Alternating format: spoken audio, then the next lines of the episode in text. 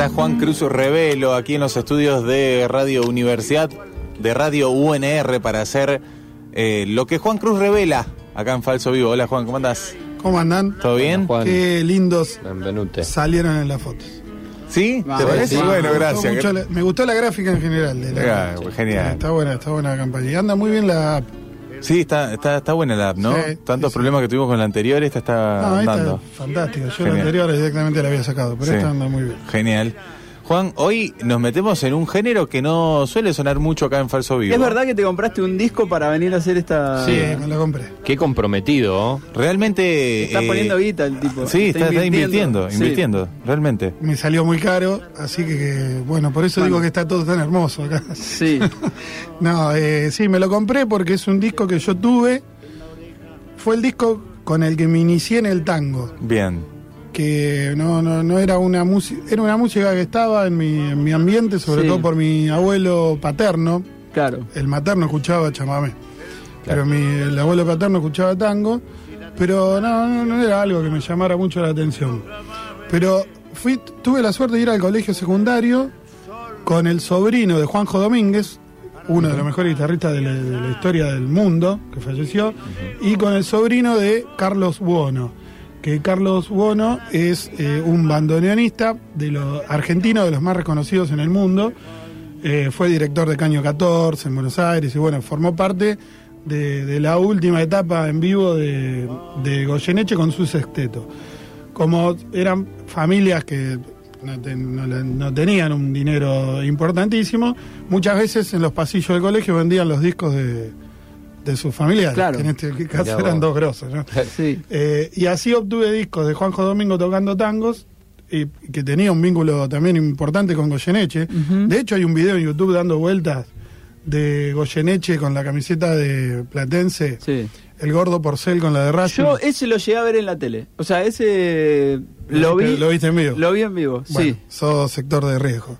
Obviamente, sí. Pero Yo también, iba a también, decir Pablo, yo que, también. que el primer recuerdo que tengo de Goyeneche es verlo en, en ese sketch, eh, ahí vestido así como medio... eh, que estaba como en una tapera ahí y, y haciendo... hermoso, sí. Sí, Y le dice, toca a Juanjo, está Juanjo Domínguez. Eh, y, mm, y así obtuve, bueno, bastantes discos de tango, y entre ellos obtuve este, que se llama Amigos, y que tiene la particularidad del vínculo del tango con el rock, porque lo edita Lito Nevia en sus, desde su sello Melopea. Es un disco del año 1993, que obviamente lo perdí, porque perdí un montón de discos. Y cuando lo quise, le propuse a Pablo traer este disco, porque pues, no sé, me acordé. Eh, no lo encontré en internet, no está en internet. lo empezamos a buscar y no había Claro. forma. No está en Spotify, tampoco No. en Internet. No, y en YouTube hay un tema solo, Uh, que subió Alien. Eh, entonces, más allá de las tapas o cosas que pueden aparecer de, de Sí. fechas de ediciones, no hay nada, no hay absolutamente nada de data. O sea, el Juan Cruz Revela de hoy básicamente es, eh, revelamos que existe este disco. Mira, Claro. qué datazo. ¿no? me encantó. Hoy, eh, eh, bueno, cuando suba en formato podcast a, a- a Spotify, va, uno va a poder acceder un poquito más a este disco. Sí, Lito está enterado que estamos haciendo esto, así que no vamos a tener problemas de, de derechos. Bien. digamos. Bueno, Eh, ¿Y por qué se enteró Lito? Porque precisamente le, le envié un correo electrónico pidiéndole data del disco, que me cuente por lo menos eh, anécdota, la experiencia de haber grabado eh, con Goyeneche, ¿no? Eh, me, lo escribí, me lo escribió, no me mandó audio, así que, que algunas de las cosas las voy a, las voy a relatar yo. Eh, Qué bien. Es, es el número, eh, cien- el disco número 104 de Goyeneche. he admirado al polaco Goyeneche desde siempre. Así arranca el texto, le mandó Lito a Juan, a Juan porque... Recién, hace 10 minutos. Sí. Porque Ah, no me, ¿sí? y no me Llegó contestaba, también entonces le, le, justo. le- le pedí a Alex, su pareja, que. Digo, fíjate, pues a Lito le llegan correos todo el tiempo. Sí. Fíjate que le mandé un Que le correo. dé bola, lo a este que le bola. Pero, ¿no? pero está bueno entrar en esa porque mm, por ahí no es tan conocida eh, esa labor de, de Lito con Es verdad. Melopea, ¿no? Es No, como- bueno, y tiene todo, como todo tiene que ver con todo, eh, habíamos traído a, a esta sección discos de Faina, discos de del Vaca Bob, que precisamente son sellos que editan materiales que no son Sí. eh, eh, los hipervendibles. Y es una de las tantas características que tiene el sello Melopea, ¿no? Claro. que, bueno, dicho sea de paso, no, no es un detalle menor, que editó los tres últimos discos de Goyeneche. Y lo que cuenta Lito en, este correo electrónico que, empezaba a leer eh, Pablo es que él era es muy que Lito es muy admirador de la obra de Goyeneche en general y que le habían propuesto grabar un disco para, para el resto del mundo, no para Argentina, junto a Néstor Marconi. Entonces eh, le propusieron grabarlo en Melopea. Eh, Melopea, decíamos que es el sello de, de Lito y funciona donde eh, vivía la madre de Lito. en Buenos Aires, en el barrio de Saavedra, precisamente a unas cinco cuadras de la casa familiar de los Goyeneche. Y Lito pensó que, que Nevia no iba, que Nevia, perdón, que Goyeneche no iba a aceptar la propuesta, pero se sintió muy cómodo, grabaron ese disco ese disco para que salió primero editado en Francia y después en todo el mundo, de Goyeneche con Néstor Marconi. Eh, y después de que lo grabaron, Goyeneche le dijo a Lento Nevia, le confesó que qué bueno, que le estaba pasando muy bien porque hacía cinco años, o sea, si nos sacamos la cuenta, desde 1988, que nadie lo invitaba a grabar en Argentina. Claro. O sea, cinco años que no grababa en Argentina. Y Lito me pone entre paréntesis ahí, qué país, ¿no? Me pone, estamos hablando de una época en donde la industria era, era fuerte, ¿eh?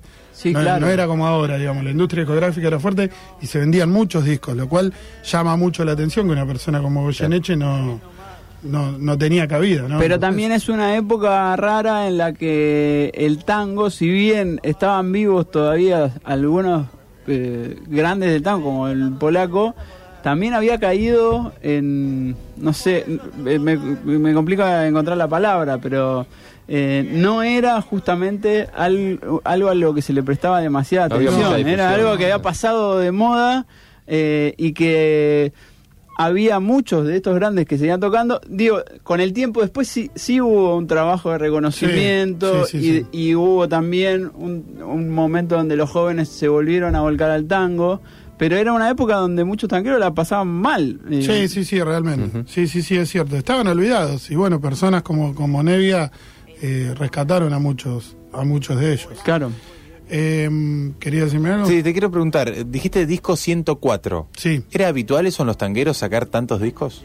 La verdad no tengo idea, pero yo, yo creo que sí. Sí, era habitual. Porque me parece que en ese ciento, eh, eh, ahí están contados algunos discos de la primera época que por ahí eran discos que tenían cara A y cara B, digo, dos temas. Sí, no, ah, están contados los singles. En otro formato de No, pero sobre todo eh, compilados. Claro. Hay millones de compilados que es muy difícil eh, seguir. El, hay un documental que de paso recomendamos que se llama Pichuco, que es sobre Pichuco Troika, en donde, ¿lo viste Pablo? Sí. Bueno, en donde hacen una especie de antropología de la discografía de Pichuco eh, y más o menos es el hilo argumental del documental y no llegan nunca a conseguir. No, nunca encuentran todo. Claro, porque no. Claro, hay tanto. No, no, y ni siquiera se sabe. Pero es un problema también de este país, ¿eh? eh de archivo. De, archivo y de que hay eso, el disco de Goyeneche que no están em, y, eh, y eso, hay mucho de la cultura de este país que no se conservó nunca, nunca hubo instituciones que la conservaran y después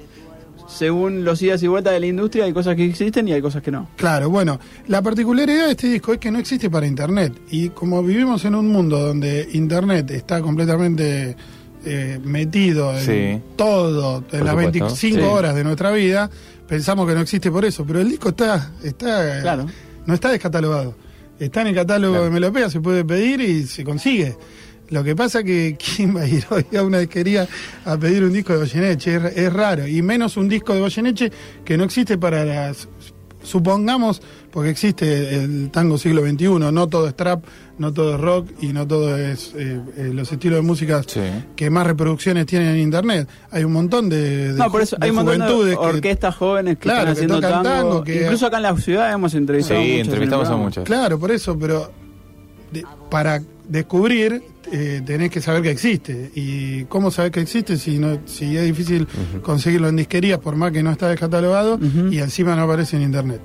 Eh, entonces eh, eso sigue siendo raro porque también tiene que ver con el tema de, de, exponer lo que hicieron grandes de la cultura argentina. ¿no? ¿Podemos recorrer algo del disco? Un sí, vamos a escuchar Balada para un Loco, que es precisamente, yo decía cuando, cuando arrancó esto, es eh, fue mi primer vínculo amoroso, eh, no eh, de conocimiento con el tango, esta versión de Balada para un Loco y después contamos un poco qué es esta canción, ¿no? de Buenos Aires tienen ese qué sé yo, ¿viste? Salir de tu casa por Arenales, lo de siempre en la calle y un voz. Cuando de repente de atrás de un árbol me aparezco yo. Me aclarara de penúltimo lillera y de primer polizón en el viaje a Venus. Me llevaron en la cabeza las rayas, la camisa pintadas en la piel. Dos medias suelas clavadas en los pies y una banderita está extinida levantada en cada mano. ¿Te reís? Pero solo vos me ves, porque los maniquíes me guiñan. Los semáforos me dan tres luces celestes y la naranja del frutero de la esquina me tira la sal. ¡Vení! que así medio volando y medio bailando me saco un melón para saludarte, te regalo una banderita y te digo. Ya sé que estoy piantao, piantao, piantao. ¿No ves que va la luna rodando por Callao? Y un corso de astronautas y niños con un vals me baila alrededor, baila venir. Hola, ya sé que estoy piantao, piantao, piantao.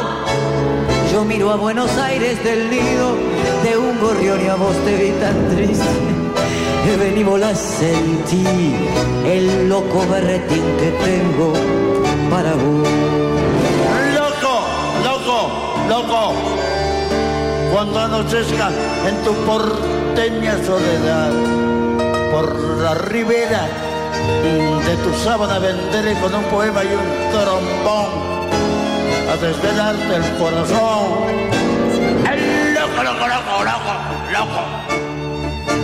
Como una acróbata, eternamente saltaré sobre el abismo de tu escote hasta sentir que enloquecí tu corazón de libertad. Ya vas a ver. Salgamos a volar, querida mía.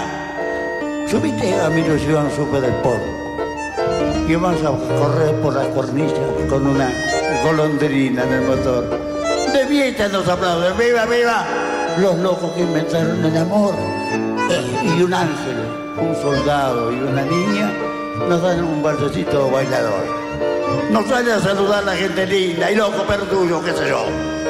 Provoco campanarios con la risa y al fin te miro y canto a medio voz.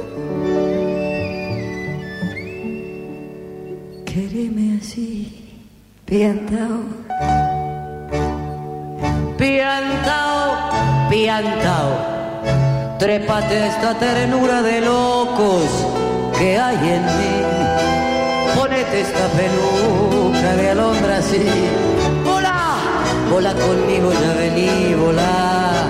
Vení. Quererme así pesado, piantao, pesado. Abrite los amores que vamos a intentar. La mágica locura total de revivir. Vení, volá, vení. Ah, La, la, la, la, loco. Loca, vos sos loca. Loco él. Bobo. Y loca yo. Loco él y loca A yo. mí esto me estremece, realmente. no, aparte bueno. me hace acordar a mi cuarto de, de adolescente. Es bueno. Mi vieja me agarró un día llorando escuchando esta canción, me No. acuerdo, y yo le explicaba que, que la- las diferentes partes de Balada para un Claro. Loco. Y es una canción que tiene una historia muy linda, se estrenó en el año 69 en el Festival Iberoamericano de la Danza y la Canción en el Luna Park. Entre el jurado estaba Vinicius. Eh, en esa época, estamos hablando del 69, Piazzolla era muy señalado por toda la estirpe tradicionalista del tango y deciden junto a Horacio Ferrer, un poeta uruguayo, estrenar. eh, Habían hecho una versión en Michelangelo, un local de, de- de tango de la época, pero deciden estrenar esta canción en ese festival. Cantada además por Amelita Baltar, o sea, cantada por una mujer, lo cual también era raro. Si bien- era si como bien- el trueno de este momento, de ahora, no. en ese momento. No, no entremos. era, el bueno, para que entiendan los más chicos. era el nuevo tango, eso sí. Sí, claro. Eh, que en realidad no era nuevo tango, era tango. Pero bueno, eh, eh, sufría agresiones por eso, ¿no? Agresiones eh, que Estaba- pasaban a lo físico. Y de Ah, hecho, le tiraban cosas. No, Lo- bueno, de hecho pasó en este festival que el jurado era dos días. El jurado la declaró finalista y cuando hicieron la segunda versión, la gente le empezó a tirar cosas a Melita Baltar, la canción la terminaron igual, pero bueno, cambiaron eh, la metodología de votación. Lo nombré a Vinicius por eso, ¿no? Por Sí. un tipo eh, de pensamiento progre en cuanto a la música. Claro. Eh, cambiaron el, el sistema de votación y fue la final se votó por el voto popular, valga la redundancia, Sí. y perdió, quedó segundo. Claro. Eh, pero bueno, se editó eh, en ese año eh, el lado A y el lado B era Chiquilín de Bachín, otra canción compuesta por los mismos autores, también cantada por Amelita Baltar. Por eso también es significativa esta versión eh, con Adriana Varela, ¿no? Claro. que es una de las invitadas de este disco Amigos que estamos repasando hoy. Eh, decías, Pablo, que vos viste en internet que es el último disco de Goyeneche. Sí. Lito Nevia lo que nos contó a nosotros es que eh, a raíz de- de- del disco que grabó con Marconi eh, Goyeneche en Melopea para Francia, entabló una relación con Goyeneche y, y grabó tres discos más que fueron los últimos de su carrera. Así que tranquilamente sí puede ser el último. eh, el último de la carrera, Claro. tranqui- tranquilamente. Sí, lo que sí estamos seguros, porque el mismo Lito nos, nos los confirmó, es que lo último que grabó Goyeneche eh, fue con, con Melopea. Ahí va. Esta data exclusiva porque Juan Cruz estuvo tirando unos mail con Lito, entonces Sí. Sí, sí, sí. Sí, Sí, y, no lo quiere leer. directa. Yo pensé que lo iba a leer así, palabra Pero por palabra, lo que le mandó. estoy- ¿Cómo, Bueno, para, digo- ¿Cómo arranca el mail? Porque Obviamente- tiramos el inicio del mail, queremos le- un poco de la letra de Queremos Lito la acá. fuente de primera mano de Lito. He admirado al polaco Goyeneche desde siempre y las vueltas de la vida en esta aventura de Melopea y tener nuestro propio estudio me llevó a que un francés me pidió que le produjera un disco al polaco. Así fue que grabamos el álbum Tangos del Sur con arreglos de Néstor Marconi. Este disco salió por todo el mundo. Goyeneche quedó muy contento con el estudio y el trato en Melopea, que no es otro lugar que la casa de Marta, mi madre. Al poco tiempo le propuse producir otros discos y así fue que realicé los últimos tres álbumes antes de que se marchara. Mira, ahí. Hermoso. Le pregunté por alguna anécdota y me dijo que, mm, que lo leo. Dale, Las sí. anécdotas con el polaco siempre son muy emotivas por su calidez, su humildad y además porque era un tipo con mucha calle, mucha noche y siempre tenía algún detalle puntual sobre la situación social. Ellos, los Goyeneche, viven a cinco cuadras de Melopea en Villurquiza, en el barrio de Saavedra. Un día llega a grabar y me dice, ayer escuché un tema tuyo por la radio que me gustó mucho, podríamos grabarlo. Todos tratábamos de acertar el nombre del tema, ya que el polaco no lo sabía. Muy bueno. Finalmente dimos con la cuenta de que era para John, la canción que escribí a los 15 minutos que asesinaron a John Lennon. Le había gustado mucho la letra y yo le explicaba que era una letra para alguien que, acá le, le pifió la escritura, que querés mucho, Ajá. que puede ser un amigo, tu padre, tu hermano. Por eso en la canción jamás se menciona el nombre de John. Claro. El polaco quedó un instante meditando y me dice, qué bueno, mirá si ellos te van a escribir una canción a vos. Muy bueno. Fantástico. Qué bueno. Excelente. Alta anécdota, ¿eh? Sí, la Juan Cruz. Revelo, acá en lo que es Juan Cruz Revela. De la tecla de Lito Nevia, ¿eh? El repertorio, también aclaró Lito en, en este correo, salía de, de la memoria de Goyeneche. Dice, tenía muchísima memoria y le iba tirando canciones eh, y a medida que le iba tirando canciones iban diciendo, bueno, hagámosla. Junto, muchas de ellas junto, junto a Marconi eh, y otras junto al Carlos Bono Sexteto. Ahí va. 68 años tenía Era joven, sí, ¿eh? en el 94 Sí, sí, cuando sí. murió, era muy joven. Eh, nada, me metí a hacer un Wikipedia rápido, porque es un músico que uno lo tiene muy escuchado, pero por ahí yo no tenía mucho de la historia. Tipo que laburó de colectivero, laburó de taxista, laburó de mecánico. Eh, y después se transformó en una de las grandes voces del tango argentino. No, sin duda. Cuenta el tango como nadie, lo relata como, como esta, esta última etapa, viste que con Charlie García, ah, yo lo comparo con Charlie García en este sentido. Muchos dicen, no, Charlie, la última etapa de Charlie no me gusta. A mí Claro. sí me gusta la última etapa de Charlie. La verdad, la Say No Humor me encanta. Y la de Goyeneche me, me parece de una experiencia de vida increíble cuando canta. Sí. Cuenta, cuenta de una manera que para mí no cuenta nadie, pero no nadie en el tango, nadie en la música del mundo. Para mí es uno de los mejores decidores eh, del mundo, Sí. no tengo ninguna duda. Hay una expresividad ahí increíble, ¿no? Y Juan, recién escuchábamos este tema mm, en el que mm, cantaba Adriana Varela y también él eh, hace ahí como un padrinazgo de la figura de, De Adriana Varela, de Adriana sí, sin Varela en ese momento y como que pasa la antorcha. Exactamente, sí. Le pasan a to- ella cuenta tiene miles de anécdotas que están todas eh, en la red, la pueden buscar. Eh, y sí, es cierto. Y lo cual es significativo también. Por eso hice eh, eh, quise contar la historia de cómo se estrenó Balada para un Loco, que se estrenó eh, cantada por una mujer. Claro. Y que le pase la antorcha el polaco a una mujer, me parece que no es un dato para dejar pasar, ¿no? Pido la sección tango más seguido en falso vivo para todos aquellos jóvenes jubilados que estamos, que escuchamos el programa seguido, nos dice. Bueno. Estaría re bueno. Reus, un saludo grande para Reus. Cada tanto puede aparecer. Igual en este en esta radio, en esta programación, está a punto de encuentro todos los días. Sí, es verdad. Donde sí está Fabio ahí, que te pone a veces música brasilera, a veces un poco de tango, pero está cubierta la cuota en Radio Universidad. Bueno, o en esperemos que Radio. Fabio eh, se sienta eh, aludido en este, en este homenaje que le estamos haciendo. Ahí va. Esperamos la aprobación de Fabio. Así No, que- no, bueno, tampoco No le sé si te pongamos esa un mail, no, No, sé no, si te contesta un mail tan rápido, Fabio. Fabio, Claro, lo- como Lito Nevia. lo- nos vamos, Como a, Lito lo vamos a esperar hoy hasta que venga a la radio y le vamos a preguntar. Le vamos- lo vamos a esperar en la puerta. Y nos vamos con la última curva. Dale, eh.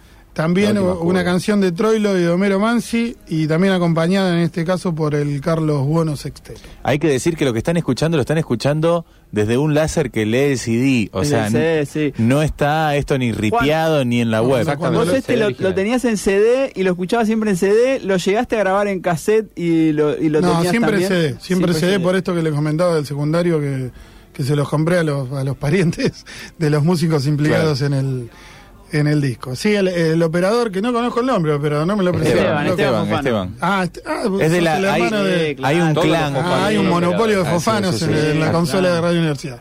Muy bien. Eh, Entonces nos vamos con la No, última- cuando le di el Ajá. disco me dijo, le habló al, al reproductor láser y le dijo, no me falles. Bien. Ah, y sí. Porque como dijo Tuzán, puede fallar. Es lo que genera claro, también sí. eh, Juan Cruz, ¿eh? Cuando trae música. Fantástico. Así que bueno, esto lo van a poder escuchar en Spotify. Pongan lo que Juan Cruz revela y están todas las, las columnas acá de, que Sí. hacemos cada 15 días los miércoles. ¿Nos vamos entonces con la última curda? La última cuerda.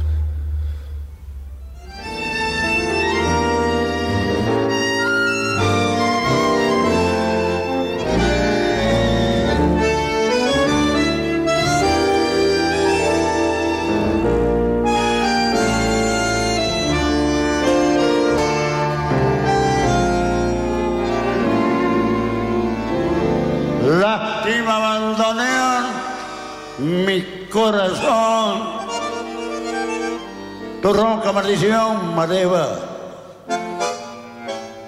Tu lágrima de ron me lleva hacia el hondo bajo fondo, donde el barro se subleva. Ya sé, que no me digas tener razón la vida, es una herida absurda. Y es todo, todo tan fugaz que es una curda nada más mi confesión. Contame tu condena, decime tu fracaso, no ves la pena que me ha herido. Y háblame que simplemente de aquel amor ausente tras un retazo del olvido. Ya sé que me hace daño, yo sé que te lastimo, llorando mi sermón de vino. Pero es el viejo amor que tiembla cuando y busca en un licor que aturda la curda que al final termine la función corriendo de un telón al corazón un poco de recuerdo y sin sabor. Gotea tu rezongo lerdo, marea tu licor y arrea la tropilla de la zurda al volcar la última curda. Cerrame el ventanal que arrastra el sol, su lento caracol de sueños no ves que vengo de un país que está de olvido siempre gris tras el alcohol. Eh, Contame tu condena, decime tu fracaso, no ves la pena que me he y hablame simplemente de aquel amor ausente. Tras un repaso dormido. Yo sé que me hace daño, yo sé que te lastimo, llorando mi sermón de vino, pero es el viejo amor que tiembla, abandonó y buscan un licor que azurra la curra que al final termine la función corriendo de un telón al corazón.